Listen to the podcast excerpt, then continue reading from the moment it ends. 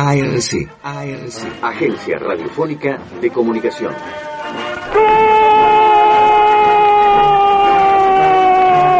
argentino! ¿De qué planeta viniste? ¡Queremos ver!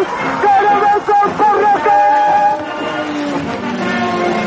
Desde el Jardín de la República, el más argentino de los campeonatos. 100 años de radio. 100 años de radio. Personajes, historias y grandes momentos del deporte. Hoy presentamos Noches de Luna.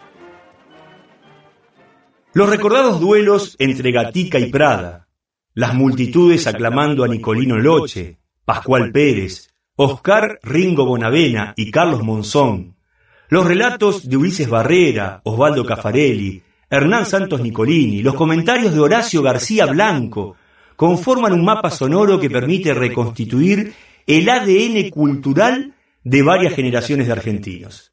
Si hasta el escritor Julio Cortázar solía explicar que su pasión por el noble deporte de los puños nació cuando escuchó por primera vez en una transmisión de radio el nombre de Justo Suárez, el torito de Mataderos.